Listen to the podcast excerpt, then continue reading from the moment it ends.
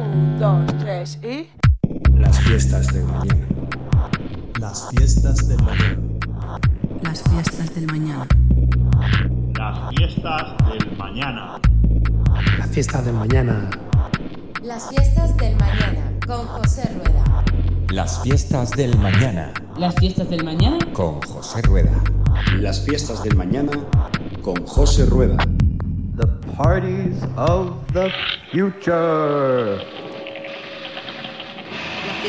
Las fiestas del mañana. Las fiestas del mañana. Las fiestas del mañana. Las fiestas del mañana with José Rueda. Las fiestas del mañana con José Rueda y Arsa y Ole.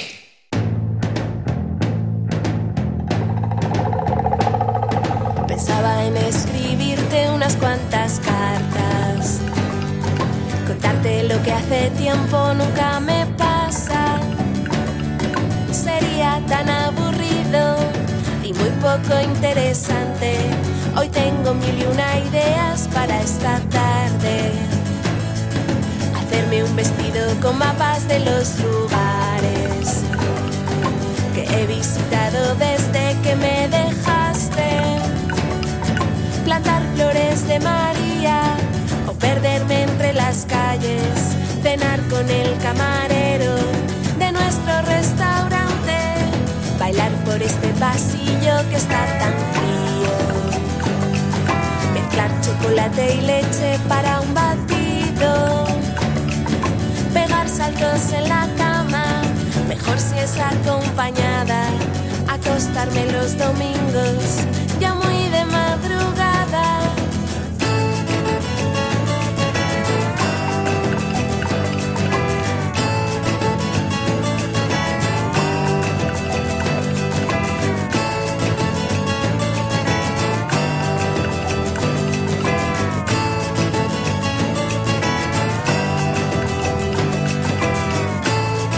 esta obra maestra de Nosotras, editada en 2002 y titulada Popemas, comenzamos este programa de las fiestas del mañana. Aquí al habla y la selección musical José Rueda. Bienvenidos y bienvenidas a un programa que va a ser retrospectivo. Ya hicimos una historia del indie, historia del indie en España, primera parte, desde 1989 hasta 1998, y lo que estás escuchando ya es la primera parte, perdón, la segunda parte de esa historia del indie español, desde el año 1999 hasta el año 2008.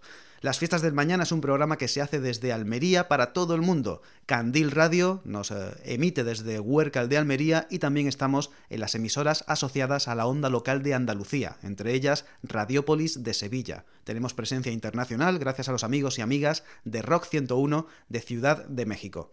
Como decía, en esta historia del indie te recomendamos que si nos escuchas en formato podcast te vayas al programa que hicimos hace cosa de un mes donde hablábamos del indie español entre 1989 y 1998. En esta segunda parte vamos a hablar de esta escena, de esta escena musical española que estuvo formada principalmente por sellos discográficos independientes, de ahí el nombre, que promovían un tipo de música que no tenía nada que ver con la música mainstream, con el pop mainstream español de aquellos años. El indie no es ningún estilo musical. Ahora mismo en España, pues por desgracia, hay gente que piensa que sí, que el indie es un estilo eh, representado por artistas que curiosamente suenan muy parecido, por no decir igual, que el pop mainstream de toda la vida. El indie no es eso, el indie es hacer las cosas de manera independiente y un ejemplo claro fue Elephant Records. Elephant Records fue el sello discográfico que junto con Subterfuge en 1989 marcaron el inicio de esa escena indie española. Por eso la primera parte de este programa era 1989-1998. A partir del 99 las cosas comenzaron a cambiar por una serie de cosas que iré comentando durante este programa. Por ejemplo, una de ellas, la madurez compositiva y sonora de grupos como Nosotras, que aparecieron en Gijón a mitad de los 90 y en 2002 hicieron esta obra de arte, como he dicho antes, titulada Popemas, con canciones como Gloria.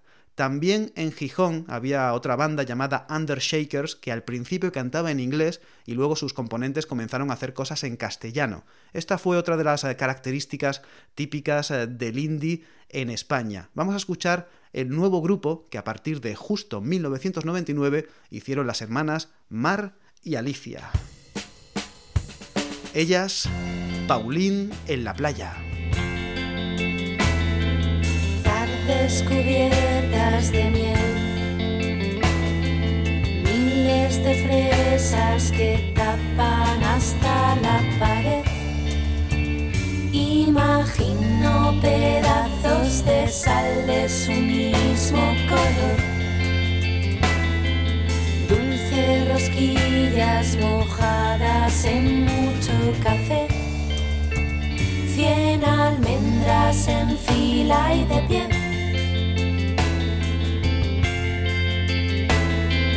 Cocinaré un gran pastel. Flores de nata y con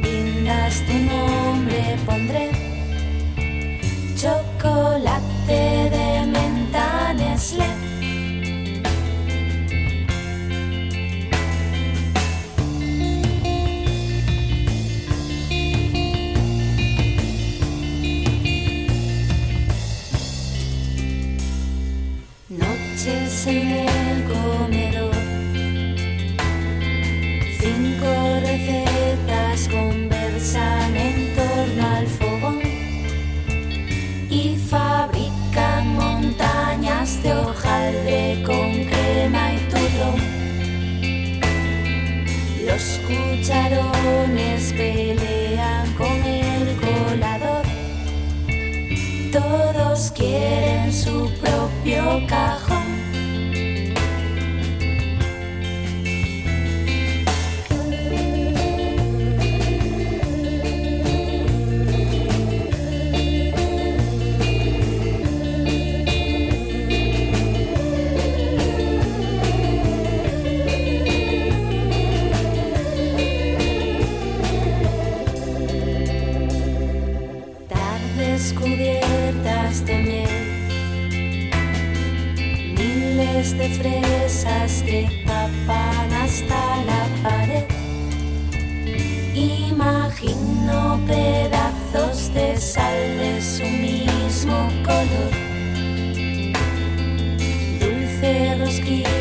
Rosquillas mojadas en mucho café.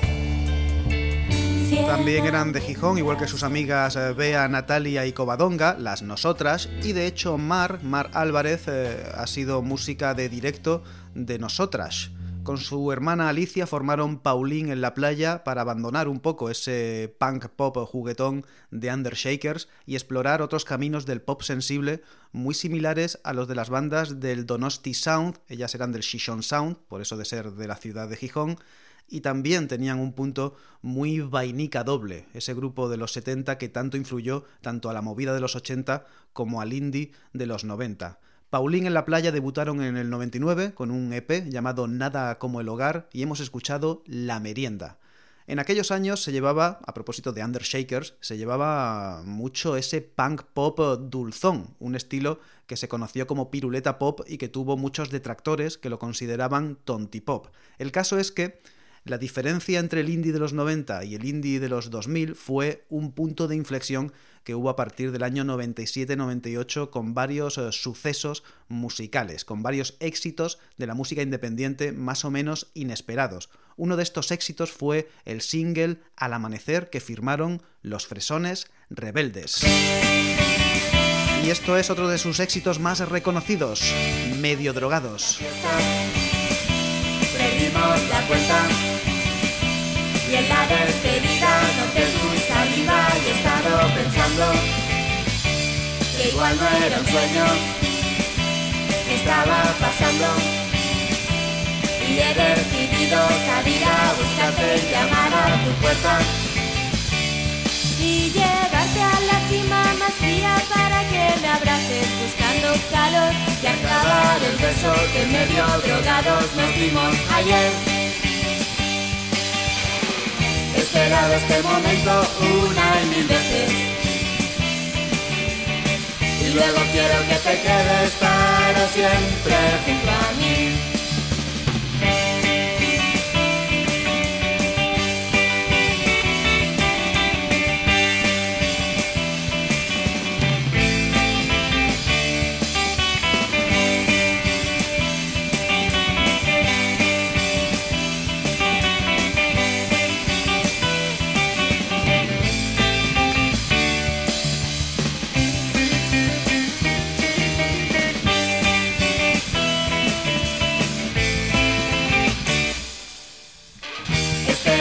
Tantas veces este momento.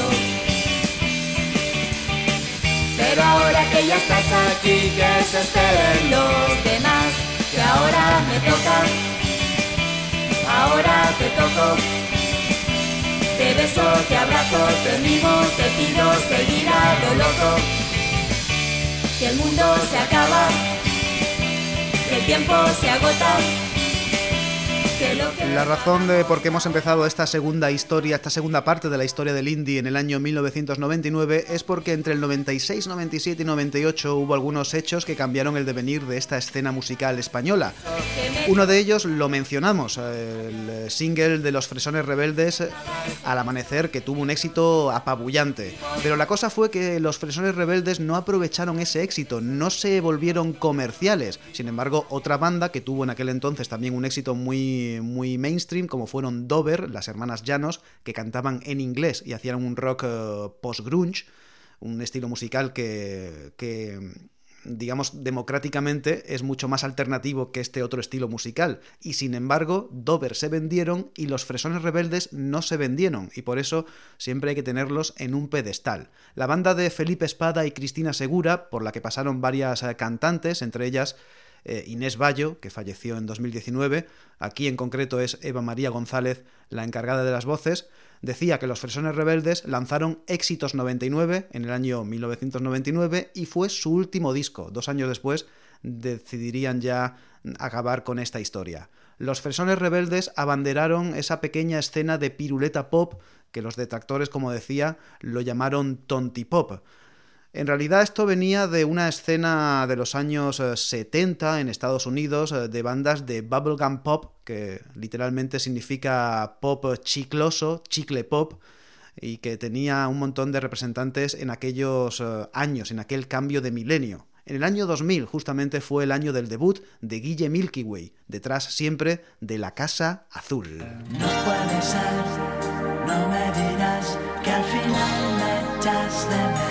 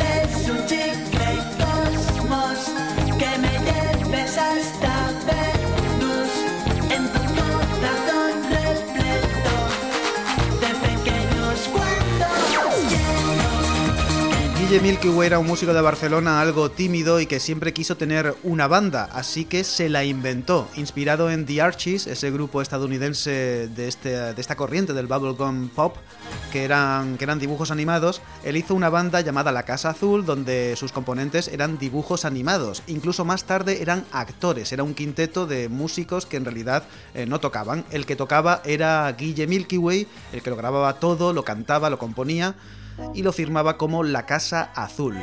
Elephant Records, quien si no, fue el encargado de editar el sonido efervescente de La Casa Azul, este disco del año 2000 donde estaba Chicle Cosmos.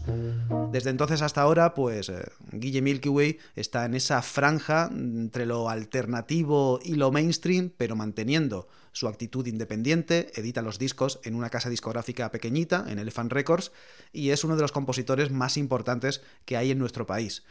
Por supuesto, los detractores, las cabezas cerradas y los conservadores siempre van a estar ahí diciendo que esto es tontipop o subnopop o que esto es eh, música comercial, pero no, no lo es. De hecho, en esta corriente de principios de los años 2000, mm, todos los grupos, no todos los grupos que cantaban en castellano y hacían este pop desenfadado eran tontipop o piruleta pop. De hecho, había grupos con eh, letras muy filosóficas. De hecho, Manolo Martínez, el componente del grupo que vamos a escuchar, es actualmente profesor de filosofía en la Universidad de Barcelona. Junto con Genís Segarra crearon parece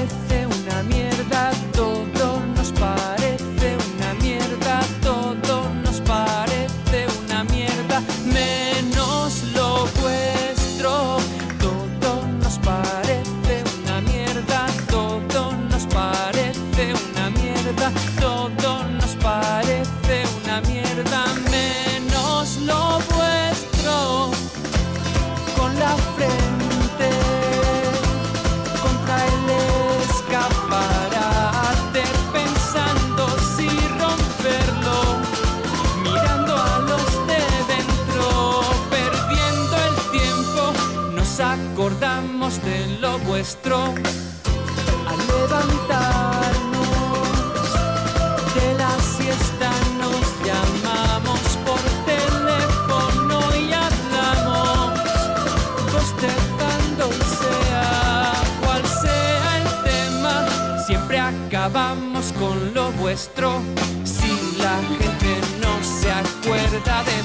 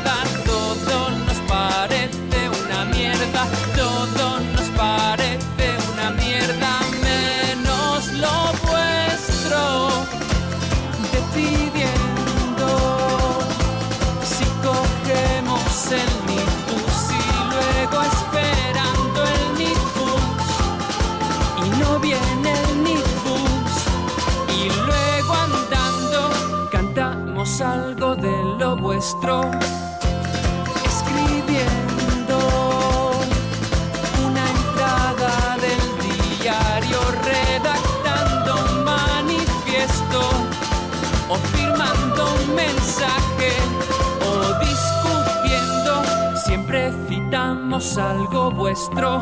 Si nos sacáis disco, vamos a romper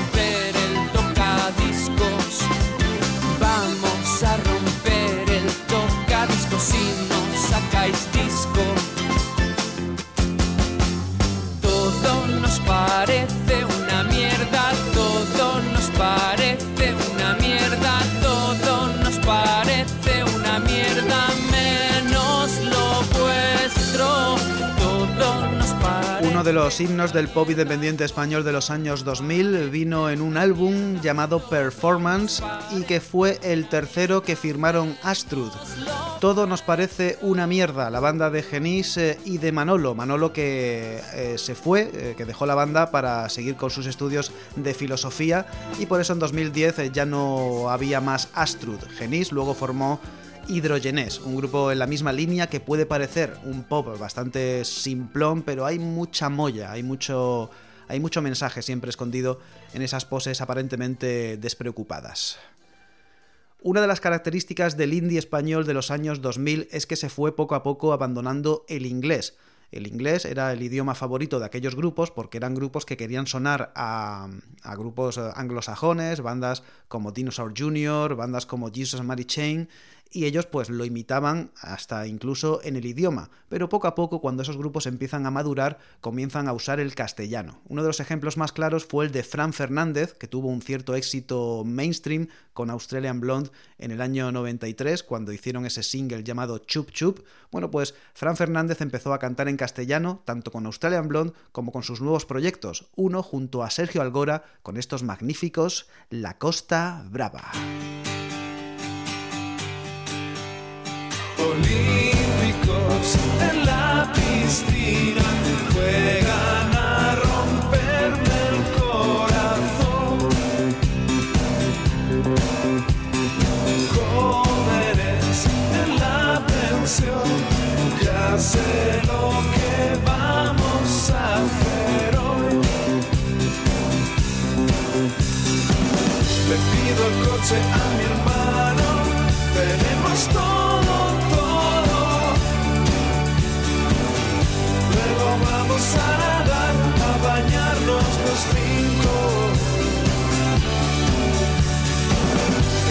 este sitio nos conocen, yo lo que tengo es hambre.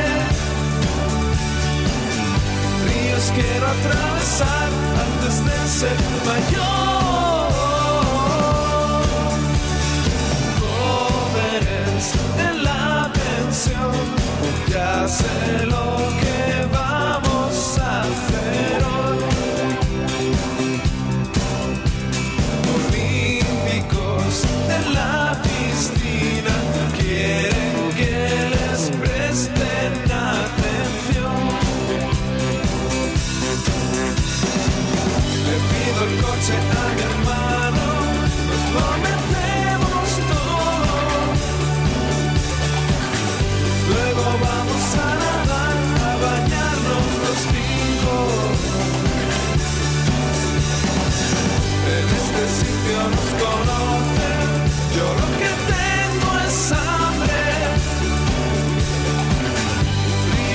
Ríos quiero atravesar antes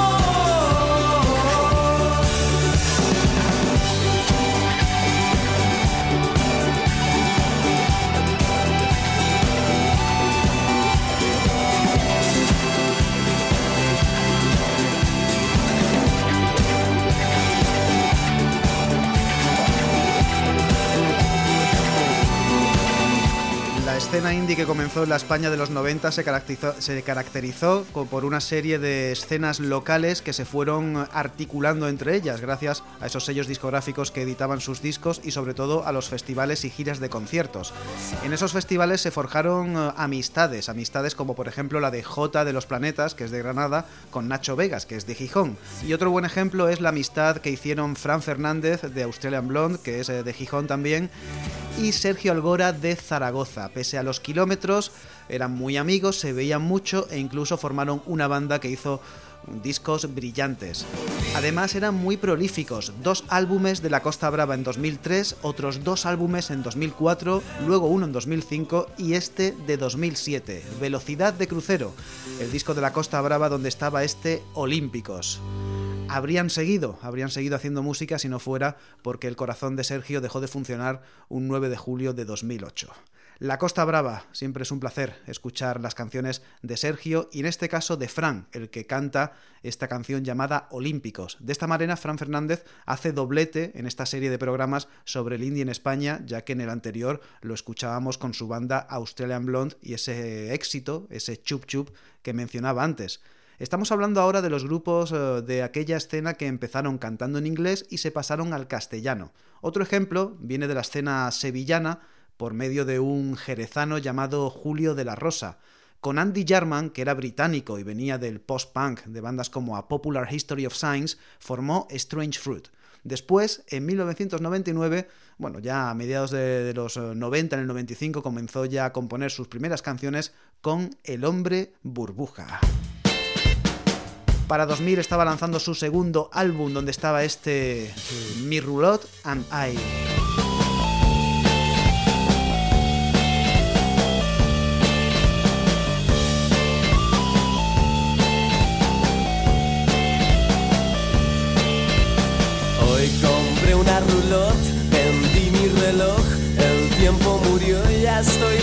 lejos de aquí. Escucho el motor, el suelo y el sol, la suerte cambió, el mundo viene hacia mí. En curvas planas, qué placer no hacer nunca nada y dormir por las mañanas. Soy un zombie, tráigame un par de cafés.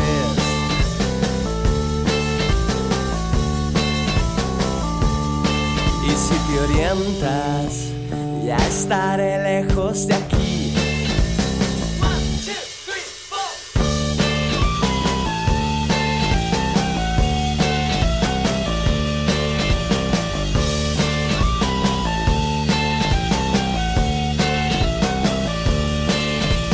Hoy compré una roulotte, un mapa y adiós, mi dedo guío, ya no sé dónde estoy, me empuja el calor, sol me hace ver con los ojos de un lisiado, todo el mundo está envenenado y a mí no me engañaron, bye bye baby, sé de una vida mejor.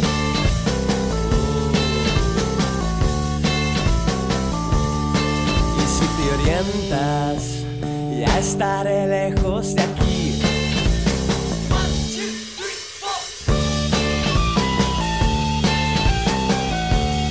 El Hombre Burbuja, además de ser un grupo representativo de ese paso de los artistas del indie del inglés al castellano, también ponía de manifiesto que el rock español podía tener una calidad equiparable al rock internacional. El Hombre Burbuja era un grupo de rock descarado que tenía elementos del sonido más imperante de aquel momento en las eh, escenas alternativas. Aquí había un cierto punto de electrónica big beat que podía recordar aquellas remezclas que hacía Fatboy Slim para Corner Shop o a grupos anglosajones súper importantes como Beck o Supergrass. La verdad es que el hombre burbuja tenían una calidad increíble y es una pena que lo dejaran, pero bueno, no hay mal que por bien no venga y comenzó la carrera en solitario de Julio de la Rosa que tampoco está nada mal. Nadando a Kroll fue el segundo LP del Hombre Burbuja, año 2000, y hemos escuchado esta canción de título en Spanglish, Mi Roulotte and I, Mi Roulotte y yo. Vamos a seguir hablando de bandas que comenzaron en el inglés y pasaron al castellano, aunque en este caso fue algo bastante más tímido. En lugar de pasarse al castellano, se pasaron a la música instrumental, que era lo más característico de aquel movimiento llamado post-rock. Estoy hablando de Migala, un álbum, un grupo, perdón, un grupo que miraban al slowcore de bandas como Codeine y ese primer post-rock de bandas como Slint, cuyo álbum Spiderland está cumpliendo ahora 30 años. Abel Hernández no se atrevía mucho a ir cantando en castellano y de hecho lo que hizo fue darle su voz a Julio Cortázar. Sí, y es que esta canción eh, está basada en un sampler de una poesía de Julio Cortázar narrada por él mismo. Instrucciones para dar cuerda a un reloj, la versión post-rock de Julio Cortázar que hacen Migala.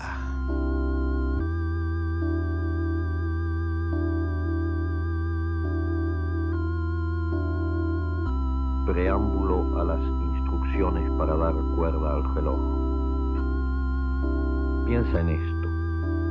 Cuando te regalan un reloj, te regalan un pequeño infierno florido, una cadena de rosas, un calabozo de aire. No te dan solamente el reloj, que los cumplas muy felices y esperamos que te dure porque es de buena marca, suizo con áncora de rubíes. No te regalan solamente ese menudo picapedrero que te atarás a la muñeca y pasearás contigo. Te regalan, no lo saben, lo terrible es que no lo saben. Te regalan un nuevo pedazo frágil y precario de ti mismo. Algo que es tuyo, pero no es tu cuerpo, que que hay que atar a tu cuerpo con su correa como un bracito desesperado colgándose de tu muñeca. Te regalan la necesidad de darle cuerda todos los días, la obligación de darle cuerda para que siga siendo un reloj. Te regalan la obsesión de atender a la hora exacta en las vitrinas de las joyerías, en el anuncio por la radio, en el servicio telefónico. Te regalan el miedo de perderlo, de que te lo roben, de que se te caiga al suelo y se te rompa. Te regalan su marca y la seguridad de que es una marca mejor que las otras. Te regalan la tendencia a comparar tu reloj con los demás relojes. No te regalan un reloj, tú eres el regalado. A ti te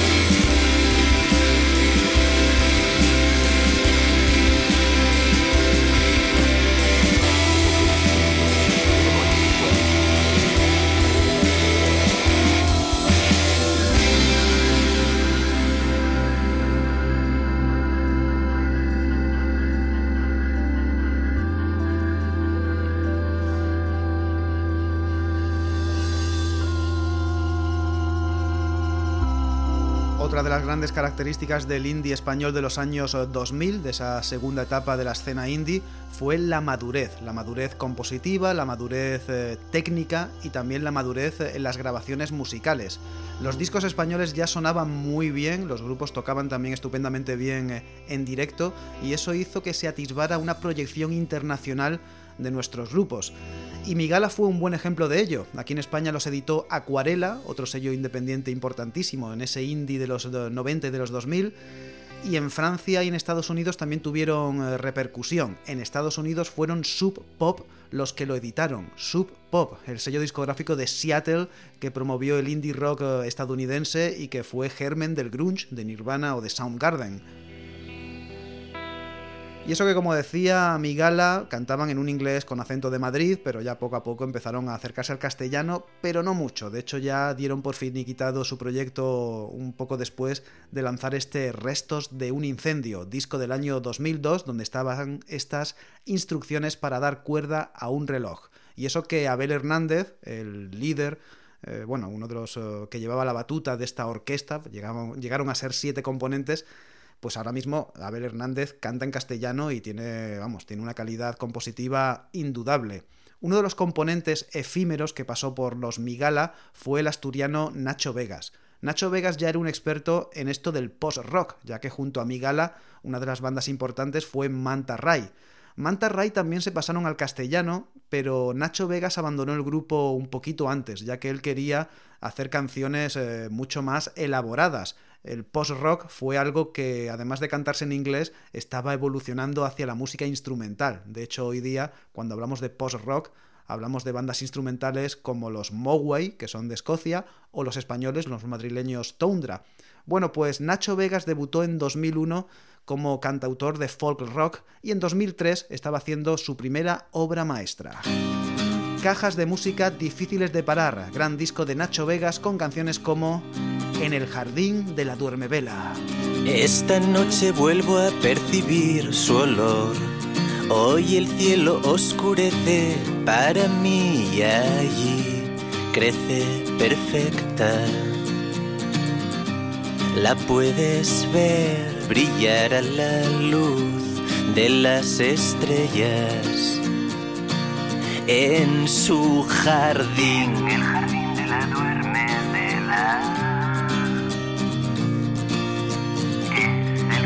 donde el alma sueña.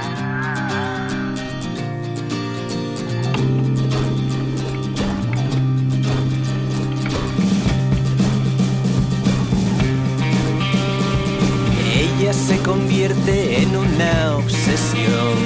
Cada nervio se estremece en erección al sentir su dulce aliento.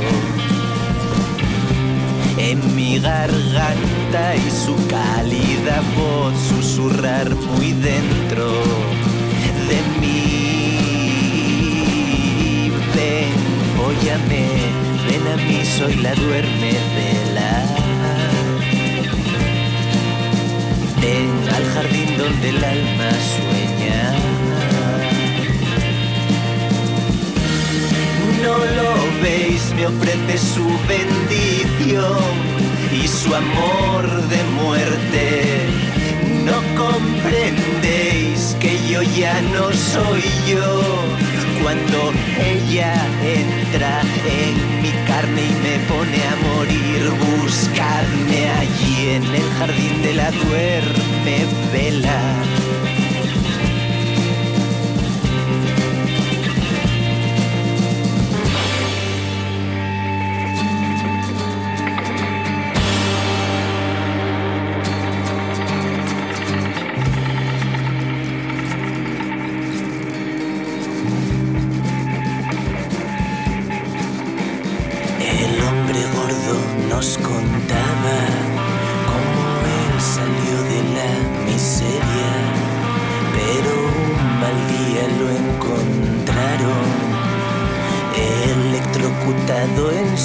Bañera de oro y marfil. Unos creen en la guerra, otros en el paraíso. Yo, por mi parte, solo creo en ella. Buscadme allí en el jardín de la duerme vela. En el jardín de la flor perfecta. Lo veis, me ofrece su bendición y su amor de muerte. No comprendéis que yo ya no soy yo cuando ella entra en mi sangre y me pone a morir. Buscadme allí en el jardín de la duerme vela.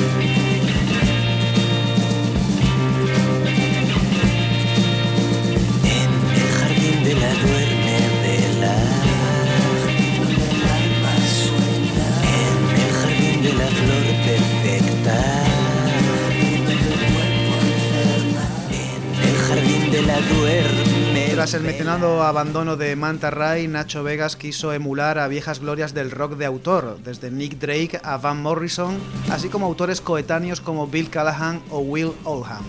Cajas de música difíciles de parar fue un disco en el que Nacho cumplía con ciertos estereotipos de la estrella del rock, del rock bohemio, del rock de autor, con ciertas adicciones. De hecho, este disco estuvo casi dedicado indirectamente a su etapa más oscura, con eh, ciertas drogas duras que protagonizan historias como este en el jardín de la duermevela. Al margen de eso, Nacho Vegas fue muy atrevido. La propuesta de su sello discográfico de Limbo Star por parte de David López y Carmen Gulla eh, fue bastante distinta a lo que había en el indie español. Se puede decir que Nacho Vegas fue el primer cantautor de esta escena indie, ya que firmaba sus canciones con nombre y apellido. A raíz de ahí, a raíz de Nacho Vegas, aparecieron otra gente que se atrevió también a este tipo de música, como antes el mencionado Julio de la Rosa, cuando empezó a hacer canciones con ese nombre, o por ejemplo su tocayo Nacho Humbert.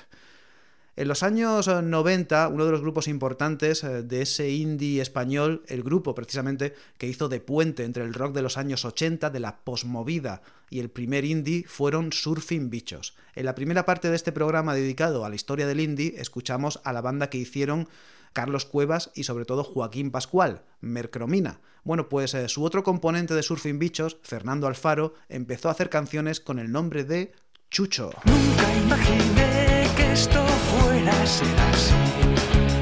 El secreto que mejor guarda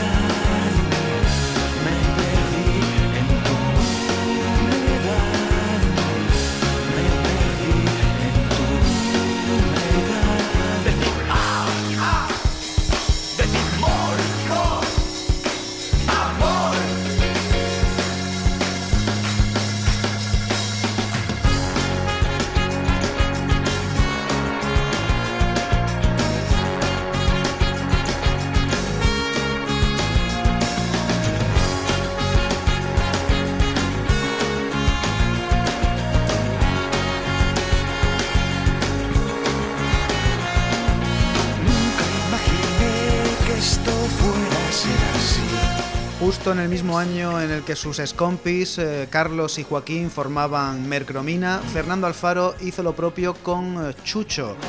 Sus discos más brillantes llegaron en El Cambio de Milenio, Tejido de Felicidad del año 1999 y Los Diarios de Petróleo. Ahí no hemos- nos hemos ido al año 2002 para escuchar El Secreto de la Ciencia, una de las grandes piezas de Fernando Alfaro con Chucho. Antes estábamos en Barcelona, de donde hemos escuchado tres bandas representativas de lo que se conoció para bien o para mal como escena de piruleta pop. Volvemos a Cataluña para escuchar otra de las escenas importantes, imprescindibles para entender todo esto de las escenas indies de los años 90 y 2000. Se trata de la escena hardcore y post-hardcore. Uno de sus muchos grupos eh, importantes fueron Nueva Vulcano.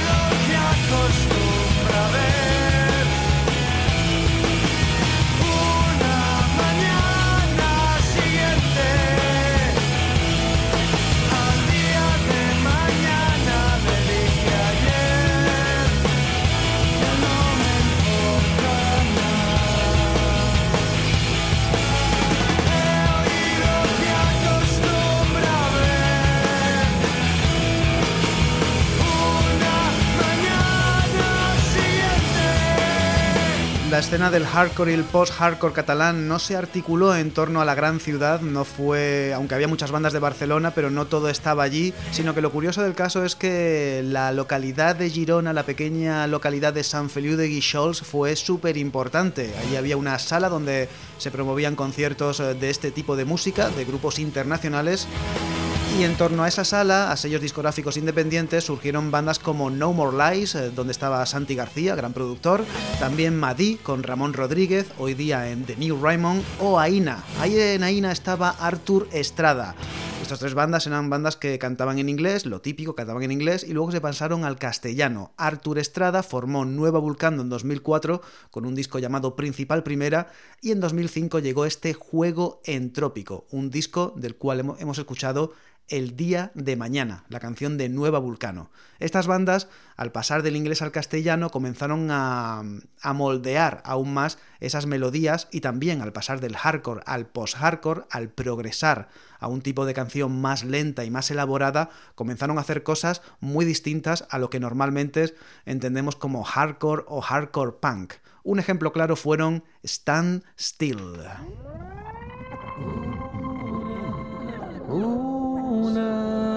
Cosa más. Vamos a cantar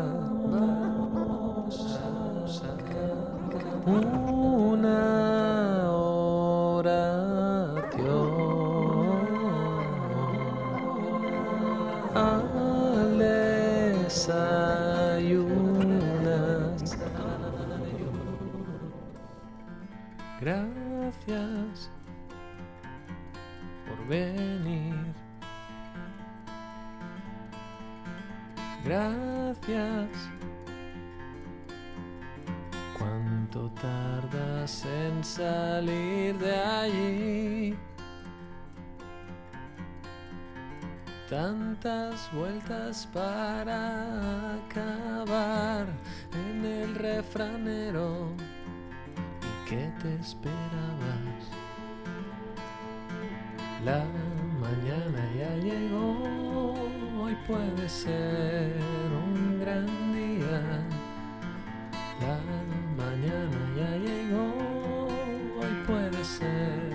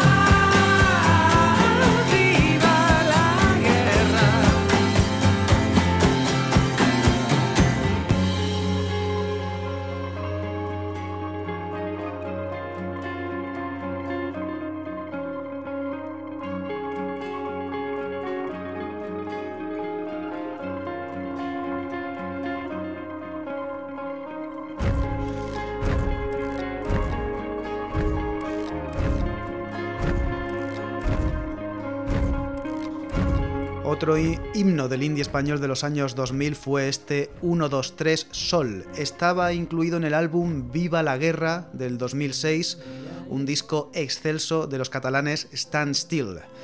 La progresión de Stand Still fue la típica. Empezaron en 1997 cantando en inglés, haciendo un sonido más hardcore, luego empezaron a progresar sin cambiar del idioma, sin cambiar el idioma, a cosas más progresivas, más post-hardcore, y luego se pasaron al castellano con canciones muy desarrolladas gracias a ese gran compositor que es Enrique Montefusco. Hay muchos eh, detractores que siguen diciendo que los Stand Still del principio molaban más, pero bueno, es ese tipo de gente que piensa que cantar en inglés y hacer música más agresiva te hace más alternativo, y eso no es así. He mencionado a Enrique Montefusco, también tengo que mencionar a los dos Rickys, Ricky Larvado y Ricky Falkner, como dos grandes músicos salidos de esos Stand Still. Decía que cantar en inglés eh, no te hace más alternativo y tampoco te hace más alternativo hacer música más agresiva, pero bien es cierto que a partir de estos años 2007-2008 comenzó el final de lo que conocemos como indie. Y todo fue porque grupos como Stand Still pudieron influir a una siguiente generación de bandas como por ejemplo Vetusta Morla, que aunque siempre mencionen a Radiohead como su influencia principal, está claro que también se fijaron en esta progresión del rock que hacían Stand Still. De la escena post-hardcore mencionamos antes a Madí, otro de los grupos que cantaba en inglés, cuyo cantante, Ramón Rodríguez, cuando se pasó al castellano, hizo The New Raymond. Y The New Raymond también fue un grupo que consiguió eh, atraer a las grandes masas del pop español. 2007-2008 fue el cambio de paradigma en la historia del indie en España y aunque los sellos discográficos no murieron, eh, siguen haciendo, siguen existiendo casas discográficas como b Core, casas como Elephant Records, Subterfuge, Jabalina, etcétera, etcétera, lo que es el concepto indie ya empezó a no tener sentido, ya que gracias a plataformas como MySpace, luego Spotify y otras, pues ya era muy fácil ser independiente. Autoeditar tu disco era algo normal y no tener que depender de compañías discográficas. Por eso hemos marcado 2008 como el final de la escena indie en España. Estoy aquí casi precipitándome hacia el final del programa, ya que nos hemos quedado sin tiempo y estoy explicando todo esto porque no puedo poner más canciones y explicar un poco cómo ha sido la progresión del indie hasta su final, que repito fue 2008. A partir de 2008 ya no hay más indie. ¿Hay más música independiente? Sí que la hay y esa escena independiente siempre vamos a apoyarla aquí en las fiestas del mañana, porque si no fuera por la música independiente, en España tendríamos solamente grupos eh, de música basura, de música de usar y tirar, y gracias a la música independiente Hemos tenido grandes bandas como Stand Still, tenemos grandes bandas como Nuevo Vulcano, como Chucho, como Nacho Vegas y toda la música que hemos escuchado hoy. Vamos a acabar este programa hablando de grupos que nacieron al calor de la escena indie, que eran muy minoritarios, pero gracias a ese boom de bandas como Vetusta Morla o Love of Lesbian, esta gente han aprovechado y han conseguido un éxito que en el año 90 y algo no tenían. Uno de los ejemplos claros son La Habitación Roja. La Habitación Roja comenzaron en el noise rock, que es el sonido indie por antonomasia, y de hecho fueron comparados mucho con los planetas. Hubo gente que quiso que la Habitación Roja y los planetas fueran una especie de Blur y Oasis españoles, que rivalizaran. Eh, claramente la Habitación Roja era un grupo más pop, un grupo de melodías eh, más dulces y de hecho fueron abandonando poco a poco ese sonido rock ruidoso para acercarse a canciones más pop y hoy día es una banda muy, muy grandilocuente, no tanto como Izal o Vetusta Morla, pero bueno, tiene más o menos el mismo público. Vamos a acabar con una canción del año 2001, del tercer LP de la Habitación Roja, que se llama Radio, y la canción no es una canción cualquiera, es la canción de amor definitiva. Esto ha sido las fiestas del mañana. Te invitamos a que nos sigas en redes sociales, tanto en Facebook como en Instagram. Somos arroba las fiestas del mañana y también tenemos una cuenta en Patreon, mediante la cual puedes eh, apoyarnos por un euro al mes. Yo soy José Rueda, esto ha sido un programa más de las fiestas del mañana y ellos son La Habitación Roja. Hasta la próxima.